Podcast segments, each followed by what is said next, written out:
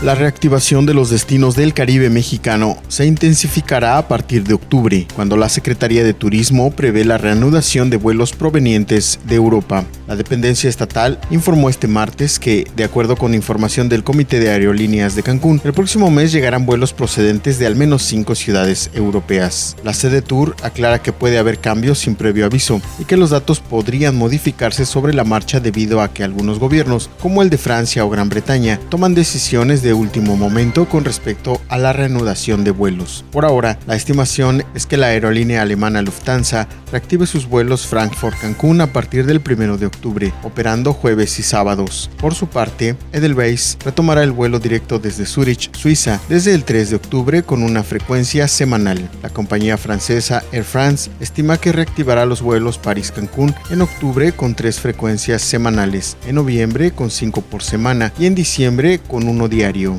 Turkish Airlines retomará dos vuelos semanales desde Estambul, Turquía, hacia Cancún, también en octubre, con fechas por definirse. La británica British Airlines reanudaría el vuelo Londres-Cancún en octubre, aún por confirmar. Con respecto a los vuelos de Madrid, Sede Tour prevé que la reanudación comience en diciembre con las aerolíneas Wamos, Evelop y Air Europa. En cuanto a vuelos de Estados Unidos, JetBlue anunció la reactivación de cuatro rutas, iniciando el 19 de noviembre de 2020, con dos frecuencias diarias para New Jersey, Cancún y Los Ángeles, Cancún, y con un vuelo diario desde Carolina del Norte y Tampa. Alaska Airlines comenzará operaciones el 8 de octubre con una frecuencia diaria desde Seattle y a partir del 20 de noviembre empieza con vuelos de San Diego y Portland. En el último reporte de turismo del 14 de septiembre de 2020 vemos una ocupación hotelera promedio en la zona norte del estado del 35.7% y en la costa maya una ocupación del 14.9% con 40.816 turistas y 105 llegadas de vuelos en todo el estado, 66 nacionales y 39 internacionales, un promedio de 200 operaciones aéreas diarias, lo que nos muestra que vamos por buen camino, que debemos seguir cuidándonos y cumplir con las medidas de seguridad e higiene, señaló la sede Tour.